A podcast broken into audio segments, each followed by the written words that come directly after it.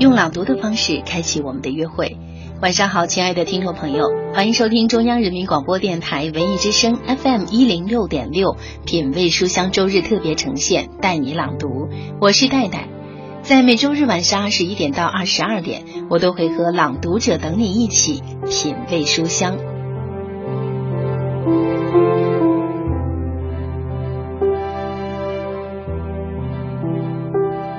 一次倔强的反抗，让柯西莫从十二岁时就决定永不下树。从此，他一生都生活在树上，却将生命更紧密的与大地相连。是不是真的？只有先与人疏离，才能最终与他们在一起。今晚，我邀请我的好朋友台湾演员王耀庆一起带你朗读这部意大利文学家伊塔洛·卡尔维诺《我们的祖先三部曲》之一《树上的男爵》。看个人如何通过自我抉择、矢志不移的努力，从而达到非个人主义的完整，启迪我们对命运和现实社会的深入思考。有请今晚的朗读者王耀庆。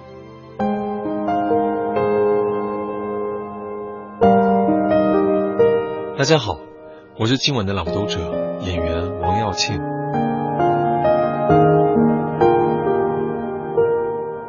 他们把我们在那里面关了三天，只给我们面包、水、生菜、牛皮和冷的肉汤。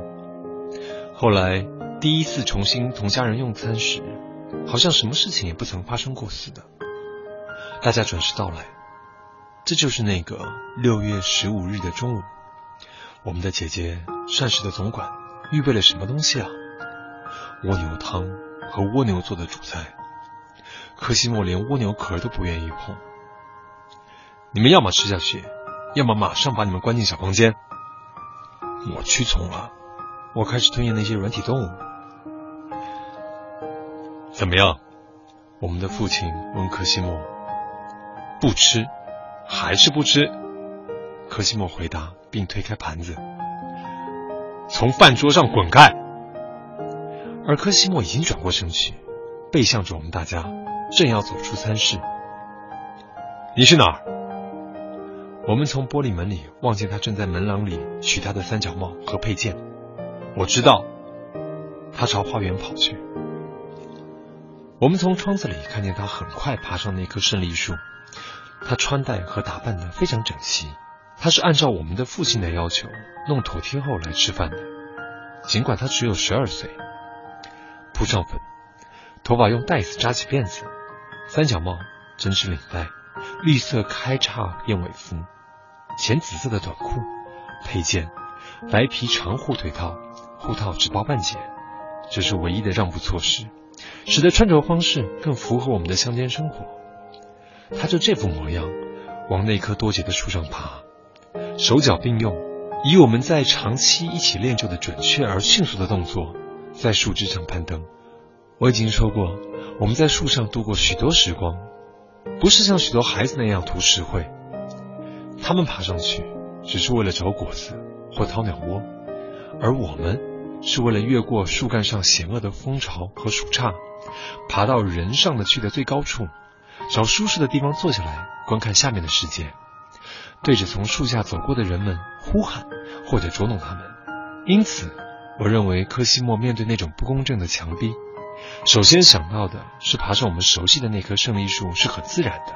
胜利树的树枝向上伸到与餐室之窗户同样的高度，使得全家人都看见他的委屈和愤慨。小心，小心，会摔下来呀！可怜的孩子，我们的母亲焦急地喊道。倘若他看见我们在炮火之中冲锋，一定满心欢喜。可是他却为我们的每一种游戏。而忧惧交加。柯西莫爬出一条粗枝的岔口上，他在那里可以待得舒适一些。他坐下来，双腿悬垂着，两臂交叉，手掌塞进腋下，脑袋缩进双肩里，三角猫低压在前额上。我们的父亲从窗台里探出身，对他喊道：“你在那里待腻了，就会改主意的。我绝不改变想法。”我的哥哥在树冠上说：“只要你下来，我就叫你好看。”我绝不下树。他说到做到。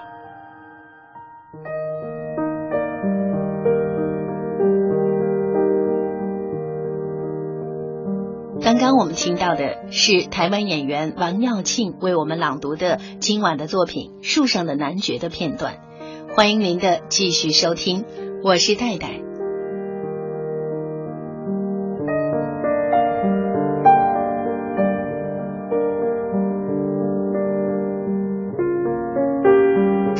在胜利树上，树枝向外伸展，凌空架起一道道高高的桥梁。微风轻拂，阳光灿烂，太阳光透过树叶间的缝隙射下。我们为了看清科西莫，不得不举手挡光。科西莫从树上观望这个世界每一件东西，从那上面看来都变了样。这是一件十足的赏心乐事。小路有着另一番景观：花坛、绣球花、山茶花。花园里喝咖啡用的小铁桌历历在目，在远处树木变得稀疏一些，一小一小块用石头垒成梯田形的菜园子。深色的高地上是橄榄树林，再往前是翁布罗萨住宅区的陈旧的砖屋顶和石板瓦，在低处的港湾那边挺立着一些船只的桅杆。远处的地平线之上是一片海水，一只帆船在海上缓缓移动。男爵和女将军来了，喝过咖啡之后，他们走出餐室，来到花园里。他们观赏玫瑰花圃，执拗的不看科西莫。他们挽起胳膊，但又马上分开，以便翻译论和打手势。我来到胜利树下，装出在那里玩耍的样子，其实是企图吸引科西莫的注意力。可是他对我怀着怨恨，仍旧从那上面向远处眺望。我不玩了，蹲到一条长凳的后面去继续观察他，而又不被他发现。我哥哥好像在站岗放哨，什么都看在眼里，而什么。都漠然视之。一个女人挎着篮子从柠檬树下走过，一个赶骡人揪着母骡的尾巴爬上斜坡。他们互相看不见。那女人听见铁蹄掌的声音，转过身向大道上探望，但来不及了。于是她开始放声歌唱，可是赶骡人已经转弯了。他听到了歌声，将鞭子甩得噼啪响。对母罗喊声，柯西莫将这一切尽收眼底。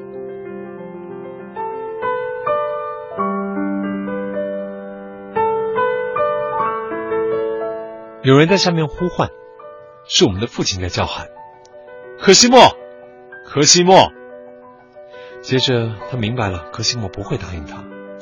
比亚哥，比亚哥，他叫我。我去看看他们要干什么，然后我回来告诉你。我急忙说道：“我承认，这种向我哥哥通报消息的热心，是同我想悄悄溜走的焦急结合在一起的。我害怕在桑树顶上同他谈话时被抓住，被迫同他一起分担他肯定要挨的处罚。可是科西莫好像没有看出我脸上的这种胆怯阴影，他让我走，耸了耸肩膀，显示他毫不在乎。”我们的父亲可能要说些什么？等我回来时，他还在那里。他在一根截去顶梢的树干上找到一块好坐的地方。他把下巴靠在膝盖上，两手抱住大腿颈。米诺，米诺，我说着便一口气爬上树。他们原谅了你，正等着我们呢。午茶摆上桌了，爸爸妈妈已经做好。他们把切好的蛋糕块都替我们放在盘子里了，因为今天吃奶油巧克力蛋糕可不是巴蒂斯塔做的，听明白了吧？巴蒂斯塔活该铁青着脸躲到他的房间里去生气。他们摸摸我的脑袋，对我说：“到可怜的米诺那儿去，告诉他我们讲和，不再提那件事情了。咱们快去吧。”柯西莫一点一点的啃着一片树叶，他没有动弹。我说呀，他说话了，你设法拿条被子，不要让人家看见，送到我这里来。夜晚在这里一定很冷，你不要在树上过夜。他不回答，下巴支在膝盖上。嘴里嚼着树叶，向四周打量。我随着他的眼光望去，看到了对面翁达利瓦家花园的围墙，一朵白色的玉兰花从墙里探出头来。远处一只风筝在空中飘荡。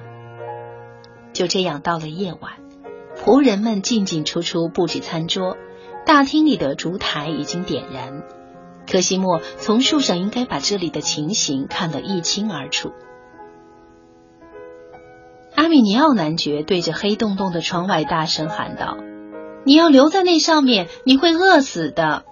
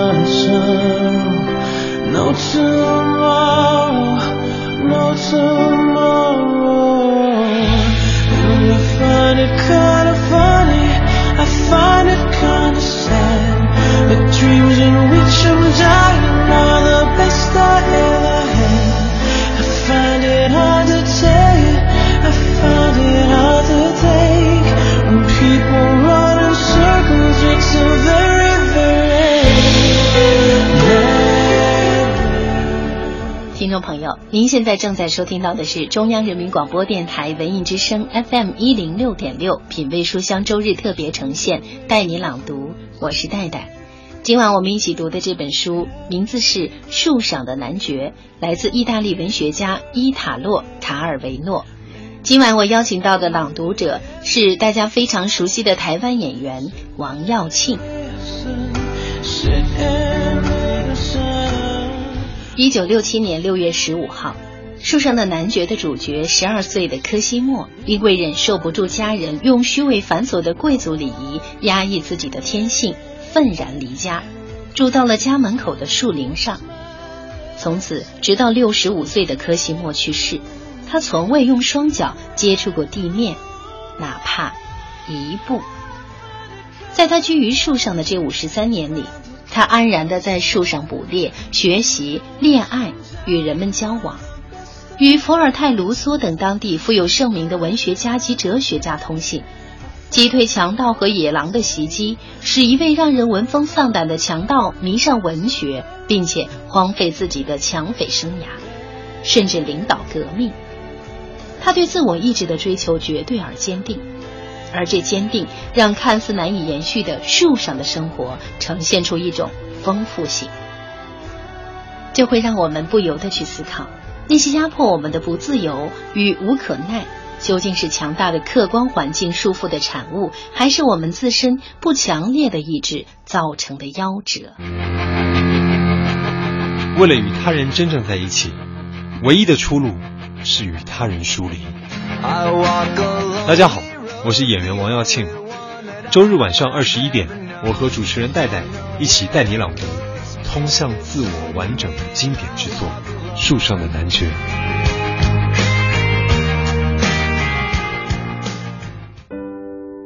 大家好，我是今晚的朗读者演员王耀庆。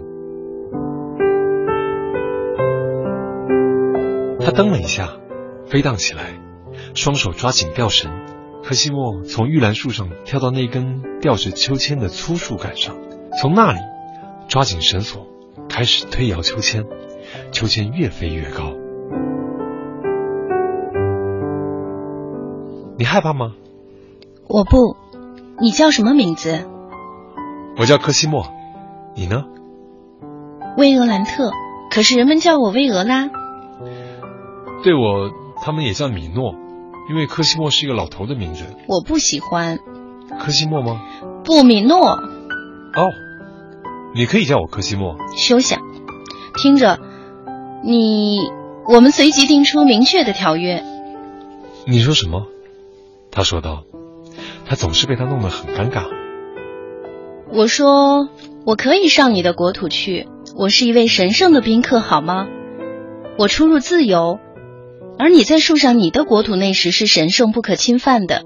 但是你如果一旦在我的花园地面落脚，你就变成我的奴隶，就要被带上枷锁。不，我不会下到你的花园里，连我自己的花园也不会去。他们对于我来说，同样都是敌对疆域。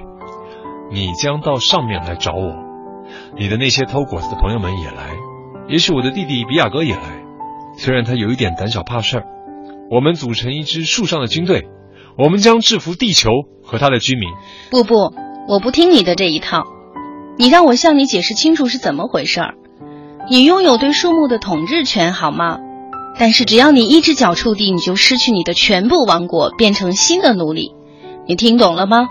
即使你是踩断了一根树枝摔下来的，也会失去一切。我从来没有从树上摔下来过。当然，可是你如果摔下来的话，你摔下来就会摔个粉碎，风就会把你吹走。全是废话，我不会到地上去，因为我不想去。呀，你这个人真没意思。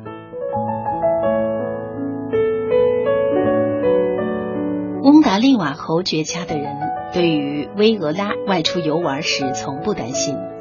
当他走着去时，身后跟随所有的大姑小姨。他只要跨上马鞍，就自由的像空气一样了，因为姑姑姨姨们都不会骑马，无法盯住他的去向。另外，他同那些流浪汉们的交往太不可思议了，家人们的脑子里连想都想不到会有这样的事情发生。但是对于那个从树上闯入的小男爵，他们马上发觉了，并且提防着他，仍然不失轻蔑高傲的态度。我们的父亲与此相反，他把来自科西莫的捣乱的烦恼，通通化作对翁达利瓦家的仇恨。他几乎要归咎于他们，好像是他们把他的儿子引诱进他们的花园。款待他，并鼓励他搞这种造反的把戏。突然间，他决定进行一次捉拿科西莫的搜捕，不是在我家的庄园里，而是要在科西莫正好在翁达利瓦家的花园里的时候。可能是强调对邻居的这种侵犯意图，他不愿由他去率领这次搜查，由他亲自出面向翁达利瓦家要求交还自己的儿子。这件事情。无论如何的无真凭实据，也本应是贵族绅士之间的一项光明正大的交道。可是他派了一支由律师埃内阿·希尔维奥·卡雷加骑士带领的仆役队伍。这些仆人用梯子和绳子武装好之后，浩浩荡荡地来到了翁达利瓦家的大栅栏门前。律师骑士身穿长袍，头戴圆筒形无边毡帽。含糊其辞的要求放他们进去，并致歉意。这使翁达利瓦一家人以为他们来修剪一些枝条伸进了他们院子里的我们家的树。骑士一面鼻孔朝天的望着树上，一面踉踉跄跄的跑着，吞吞吐吐的说：“我们抓抓。”他们问道：“你们的什么东西逃跑了？一只鹦鹉吗？”儿子。长子，小孩儿。律师骑士急急忙忙的说着，让人把木梯架在一棵七叶树上，他自己开始往上爬。只见科西莫坐在上面，好像什么事儿也没有似的，晃悠着两条腿。维俄拉呢，他也像没事一样，沿着小路滚铁环玩。仆人们递给律师骑士一些绳子，他们谁也不知道如何用这些绳子抓住我哥哥。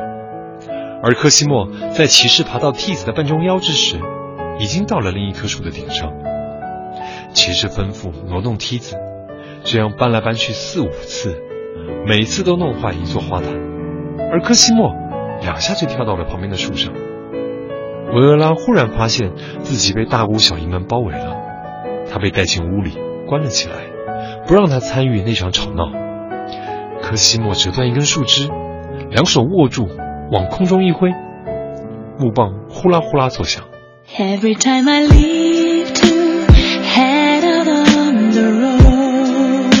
没有什么能让科西莫改变主意，他矢志不渝的坚持。当他失去了家人、爱情以及某种程度上的正常生活，用世俗的眼光去看，获得自我的科西莫的人生是如此的不圆满，但在某种意义上，他的人生又是最完整的。科西莫懂得一个道理。人无法获得绝对的圆满，甚至无法通过计算抵达最接近圆满的那个点。人只能通过选择和放弃，守住对自己而言最重要的东西。守住了他们，就守住自我认同中最完整的那个自己。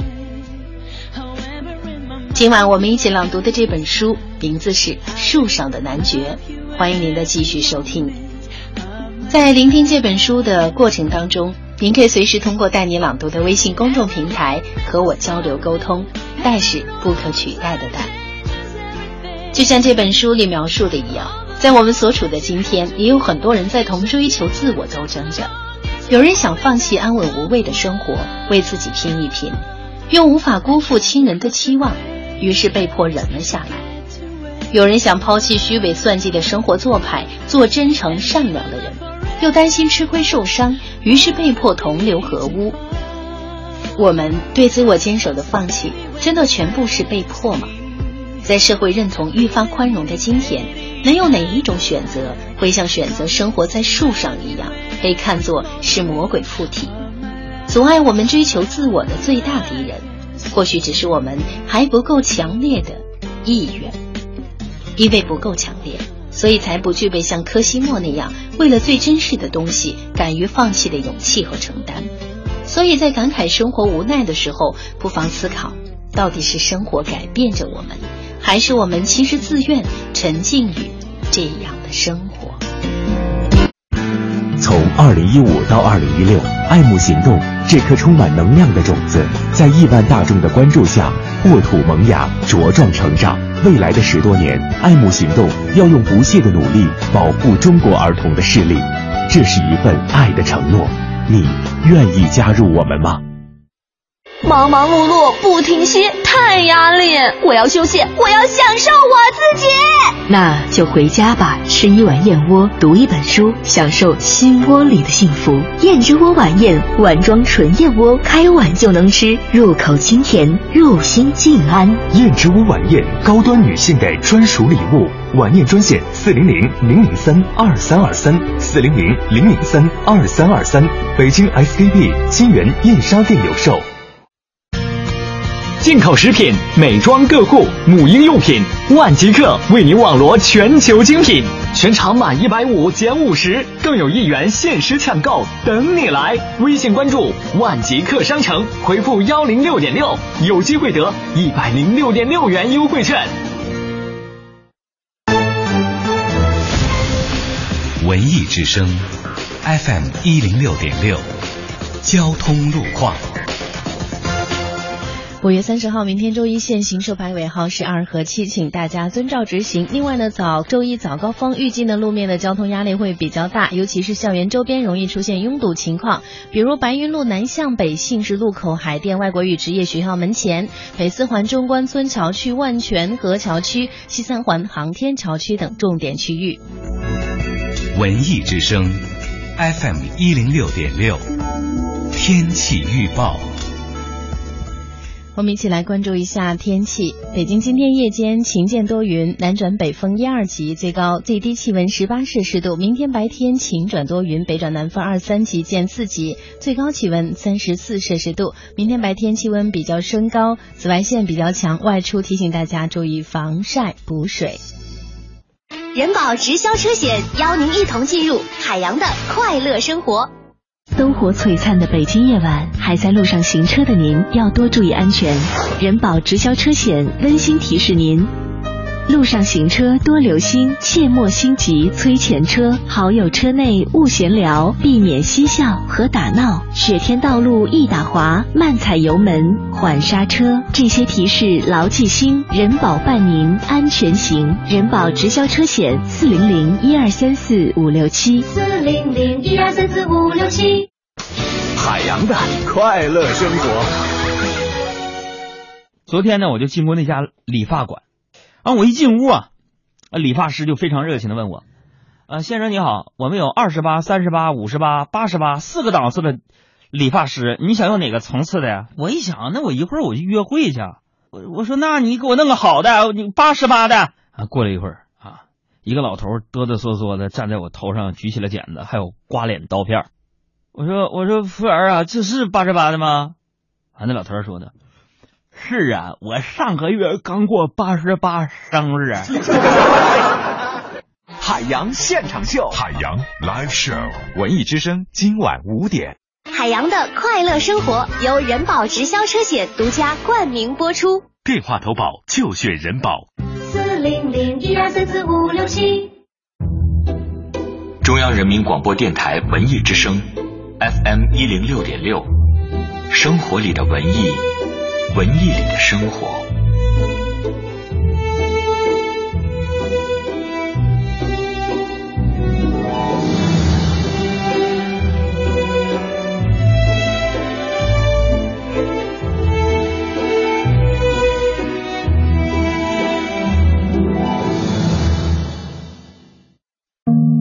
有多久没有静下来读一本好书？什么时候开始？已经不能脱口而出自己喜欢的作者是谁。阅读不应该离我们那么远。二零一六年，我会约我的朋友，可能是一位歌手，可能是一名演员，也可能是意见领袖。我们会在这里和你一起读书。有人说，养成一个习惯只需要二十八天。二零一六年，文艺之声每周用一天的时间，每周一位新朋友和你一起养成朗读的习惯。周日晚上九点，戴戴和你一起成为朗读者。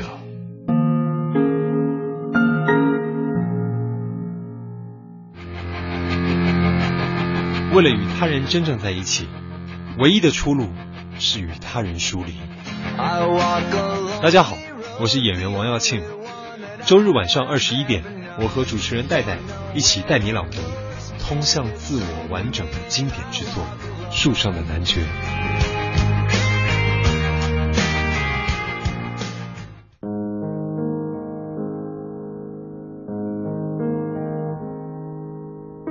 谁都想要看清尘世，就必须同他保持必要的距离。欢迎各位继续收听中央人民广播电台文艺之声品味书香周日特别版，带你朗读。我是戴戴。今晚我和朗读者演员王耀庆一起带你朗读的这本书，名字是《树上的男爵》。在这本书中，感受灵魂独行的魅力。你可以在聆听的过程当中，通过新浪微博找到主播戴戴，或者是演员王耀庆，或者是节目的微信公众平台“带你朗读”，和我们完成交流沟通。代是不可取代的代。我们继续欢迎今晚的朗读者演员王耀庆。大家好，我是今晚的朗读者演员王耀庆。柯西莫以他那远近闻名的出走方式，生活在我们身边，几乎同以前一样。他是一个不回避人的孤独者，甚至可以说，他心中只有众人。他到农民翻地、撒粪、割草的地方的高处去，有礼貌的从上面向他们致以问候。农民们吃惊的抬起头，他尽量让他们马上明白他在何处。因为过去我们一起上树时，经常学杜鹃咕咕叫，并同从树下经过的人们开玩笑。他改掉了这个毛病。起初，农民看见他从树枝上走了那么远的全部路程，大惑不解。不知道应当像对老爷们那样向他脱帽致敬，还是像对一个顽童那样大声呵斥。后来他们彼此熟悉起来，同他聊农事、天气，还对他在上面的游戏表示赞赏，认为这同他们看见的其他有钱人的许多娱乐相比起来，既不好也不差。从树上，他可以半个小时不动的看他们干活，并询问肥料和种子的情况。这是他走在地面上时从来未曾做过的事情，因为那时他从不与村民和仆人说话，很不好意思开口。有时他指出他们高粱地锄直了还是弯了，或者告诉他们邻居地里的西红柿已经成熟了。有时还自愿替他们办点小差事，比如去告诉一个割草人的妻子送块磨刀石来，或者通知人们给菜园浇水。当他替农民完成这样一些责任重大的使命而奔走时，如果遇见麻雀停在一块麦田里，他就挥舞着帽子大声叫嚷，把它们轰走。当他独自在森林里转悠时，与人相遇的机会虽然稀少，却能结识一些我们碰不上的人们。那些交往是令人难以忘怀的。在那些年月里，四处流浪的穷人们都到森林里安身。烧炭工、锅匠、玻璃工，还有因饥荒而拖家带口、背井离乡的人们，他们没有谋生的固定职业，他们在露天里设立作坊，用铁皮盖简陋的房子睡觉。最初，这个身穿毛皮从树上穿过的少年人令他们恐惧，特别是女人们，他们把他当作是精灵鬼。但到后来，他同他们结下了友谊。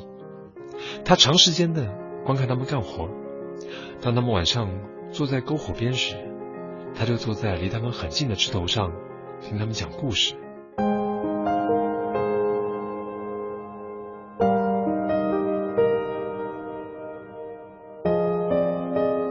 多少以前曾是重要的东西，对他不再重要了。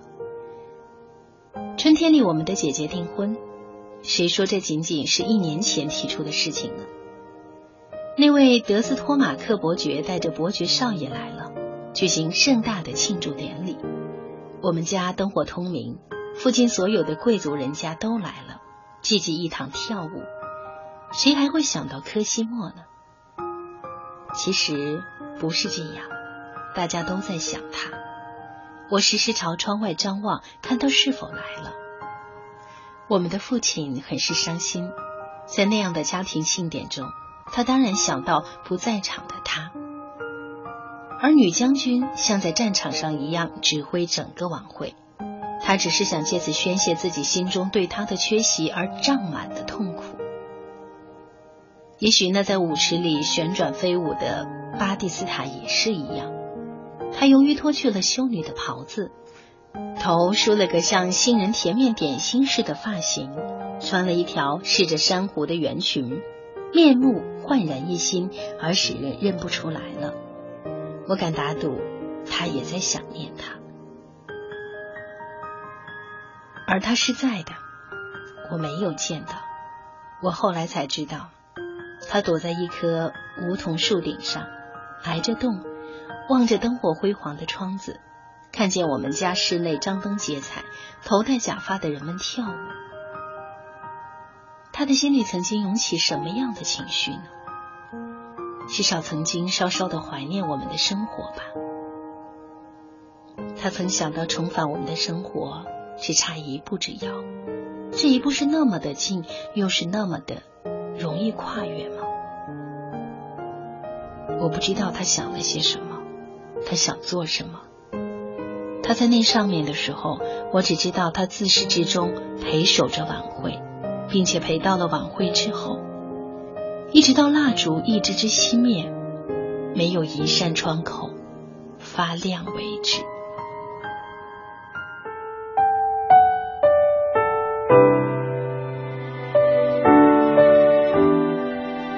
科西莫同家庭的关系，或好或坏，继续存在，甚至同其中一个成员的关系变得更加亲密。只有如今才能说他懂得了认识这个人，律师埃内阿·希尔维奥·卡雷加骑士。这个别人从来不知道他去哪里和他干些什么的智力衰退的不可捉摸的人。科西莫发现，他是全家之中唯一忙于许多工作的人。不仅如此，而且他做的那些事情，没有一件不是有用的。他走出家门，正是下午最热的时候，土耳其无檐圆帽扣在头顶上，在长期地面的袍子下，步履蹒跚。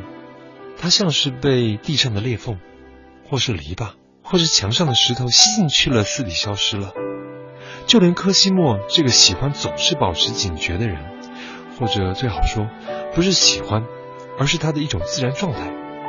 他的眼睛扫视着一个包罗万象的广阔视野，也会突然看不见他了。有时候，他赶紧沿着树枝向他消失的地方奔过去，从来也没有弄清楚他走过的是什么路线，但是在附近总有一种迹象，一些蜜蜂飞来飞去。科西莫最后断定，骑士的出现与蜜蜂有关系。为了找到他。必须跟踪蜜蜂的飞行，可是如何跟踪呢？在每一棵开花的树周围都有一群嗡嗡叫的蜜蜂，必须不被个别和次要的路线所迷惑，而紧跟上那条蜜蜂往来的最繁忙的看不见的空中之路。他走到一大群密密麻麻的蜜蜂像一团烟云一样从一道篱笆后面升起来的地方，那下面的蜂箱。一个或几个摆在一张桌子上，在飞来飞去的蜜蜂中，有人专心致志地在那里摆弄着，正是那位骑士。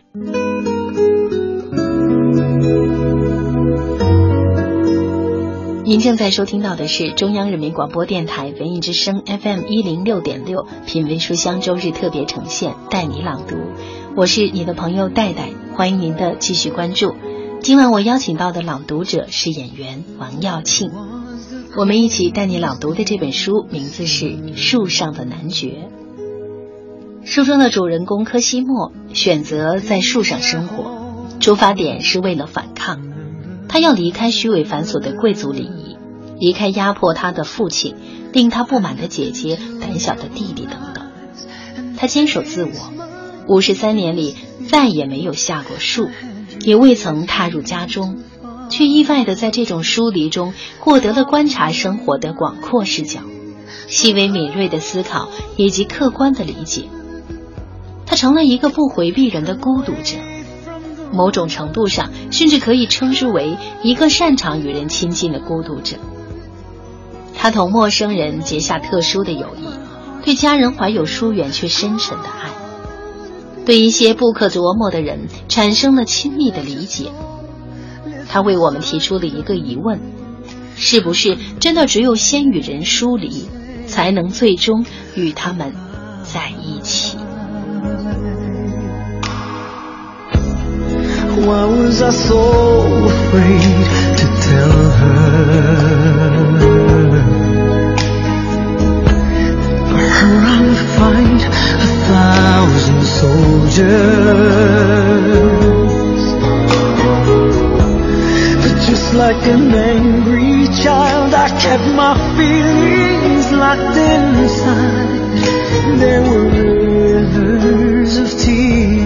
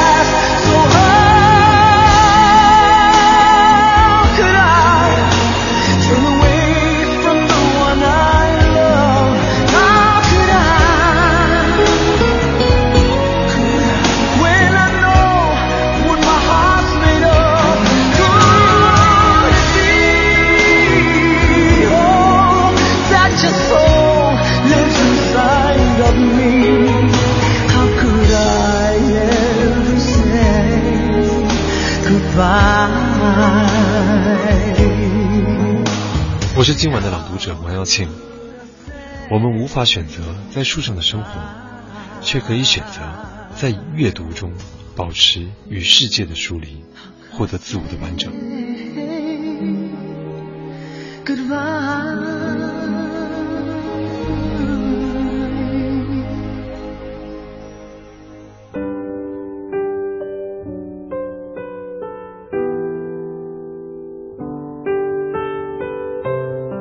柯西莫总是喜欢干人们劳动，但是他在树上的生活，他的走动和打猎，一直是由互不相干和没有由来的冲动支配的，如同一只鸟儿一般。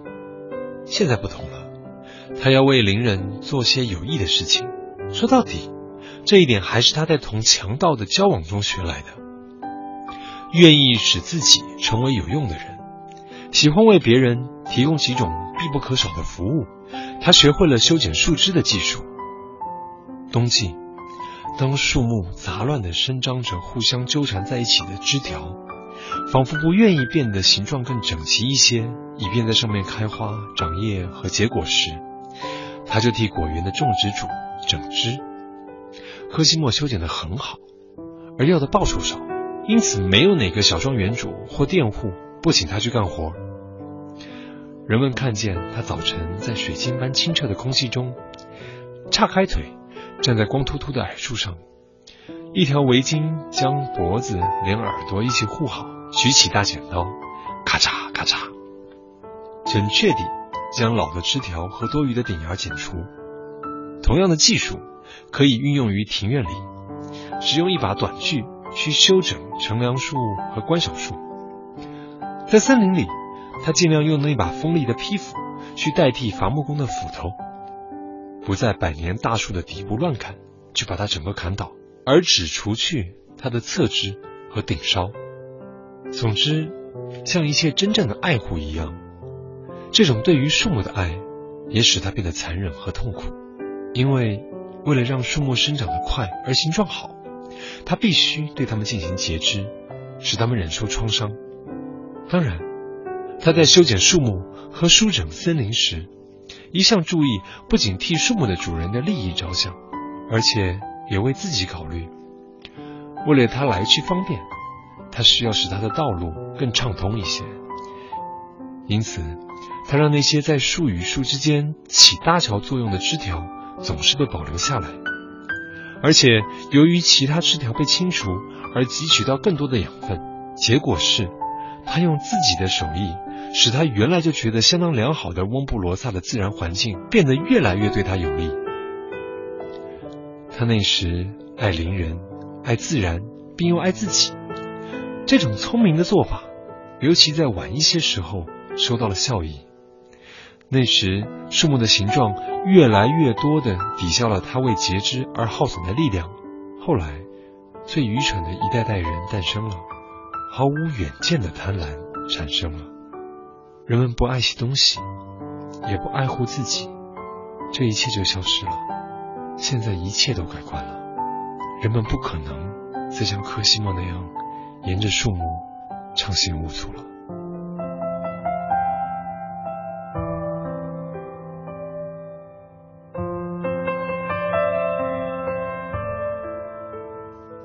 科西莫让他坐下来计算和绘图。与此同时，他动员起私人森林的主人、国家森林的承包者、伐木工、烧炭工，大家齐心协力，在律师骑士的指导下，由科西莫从树上对进程进行管理，修筑起一些蓄水池，以便在任何一处一旦发生火警，人们都知道把抽水管往哪里插。但是这还不够，必须组织一支消防队。他的小分队在火警发生时，能够立即排成一条长龙阵来传递水桶，把火控制住，不使其蔓延。由此产生一种民兵，他们轮流进行守卫和夜间巡逻。翁布罗萨的农民和手艺人中的男人们都被科西莫征集起来。很快的，就像在每种集体中都会发生的那样，产生一种团体精神。各分队之间展开竞赛，都准备好干一番大事业。柯西莫也感到了自己有一股新的力量，并为此而高兴。他发现了自己组织民兵和领导群众的能力。幸运的是，他的这种才干没有被滥用过，在他的一生中只发挥过极少的几次，总是用来争取重要的成就，而且总是取得了一些成功。他懂得这个道理：集体会产生出最强有力的人物，能突出每个人的长处。使人得到替自己办事时却极难获得的那种快乐，会为看到那么多正直、勇敢而能干的人而喜悦，为了他们值得去争取美好的东西。而自己的生活经常出现的是相反的情形，看到的是人们的另一副面孔，使你必须永远用手握住剑柄。这个火灾的夏季。因此而成为一个不错的季节，在大家的心中有一个需要解决的共同问题，每个人都把它放在自己的其他个人利益之前，而且从而获得其他许多优秀人物的赞同和敬佩而产生的满足感中得到报偿。后来，科西莫不得不明白，当那个共同的问题不存在之后，集体就不再像从前那么好了。做一个孤独的人更好一些。而不要当首领。但是在那个时期内，既然当了头头，他每天夜里都独自一人在森林里放哨，像过去一样站在一棵树上。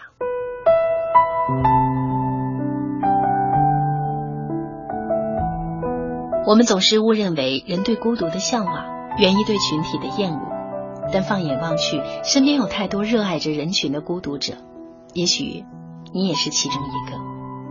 很多时候，我们选择退后，选择离群所居，只是为了保持观察和思考的能力，从而能够更好的理解群体，也理解自己。尤其是当这些理解变为思想，变为落于纸上的文字，被人们阅读接受后，它又催生了新的思考。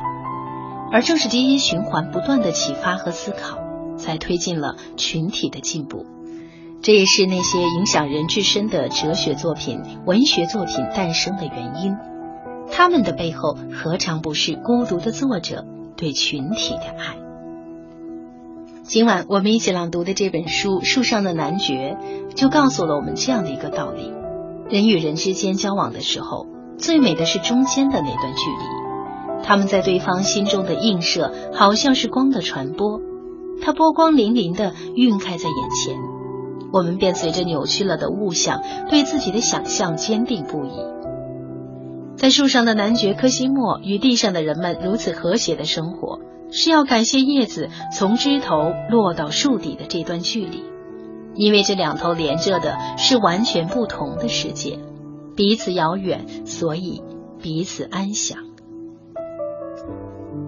我以为这是只有先与人疏离，才能最终与他们在一起的。含义。感谢您今晚的收听，我是今晚的朗读者王耀庆。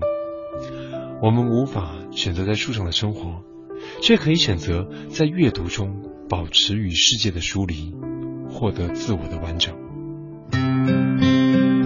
我们爱生活，爱我们所在的群体，但也要保持对它的警醒，偶尔要像孤独者一样，站在远处眺望他，看看他是否还是我们自己所爱的样子。看看生活于其中的我们，如今成了什么样子？只有疏离与警醒，才能让群体与自我都在坚守中变得更好。谢谢今晚的朗读者演员王耀庆，也谢谢各位听友的收听。今晚我们一起读的这本书《树上的男爵》，如果你还没有听过瘾，节目之外不妨找来这本书读一读。也欢迎你随时通过节目的微信公众平台带你朗读，和我一起完成读书这件美好的小事情。但是不可取代的代，我是戴戴，感谢你今晚的收听，让我们下次节目再见。